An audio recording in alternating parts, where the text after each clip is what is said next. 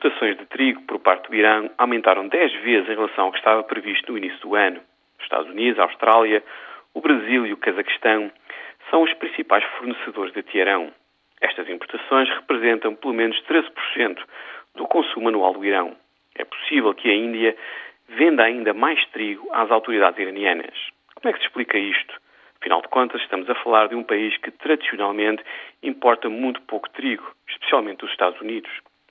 A resposta está relacionada com a importância política do pão nas cidades e aldeias iranianas, com as sanções que foram impostas pela administração Obama e pelos países europeus e com a incerteza iraniana em relação ao futuro.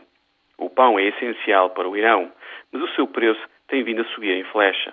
O real iraniano perdeu pelo menos 30% do seu valor em relação ao dólar nos últimos meses e é cada vez mais difícil arranjar bancos que estejam dispostos a intermediar trocas comerciais que envolvam o Irão. Finalmente, os decisores iranianos receiam ainda mais sanções e, quem sabe, uma série de ataques contra o seu programa nuclear. Tudo isto explica a opção de Teherão por constituir uma reserva estratégica de trigo para resistir à pressão de Washington e dos seus aliados. O facto de uma parte deste trigo ser norte-americano é irónico, mas também é perfeitamente legal.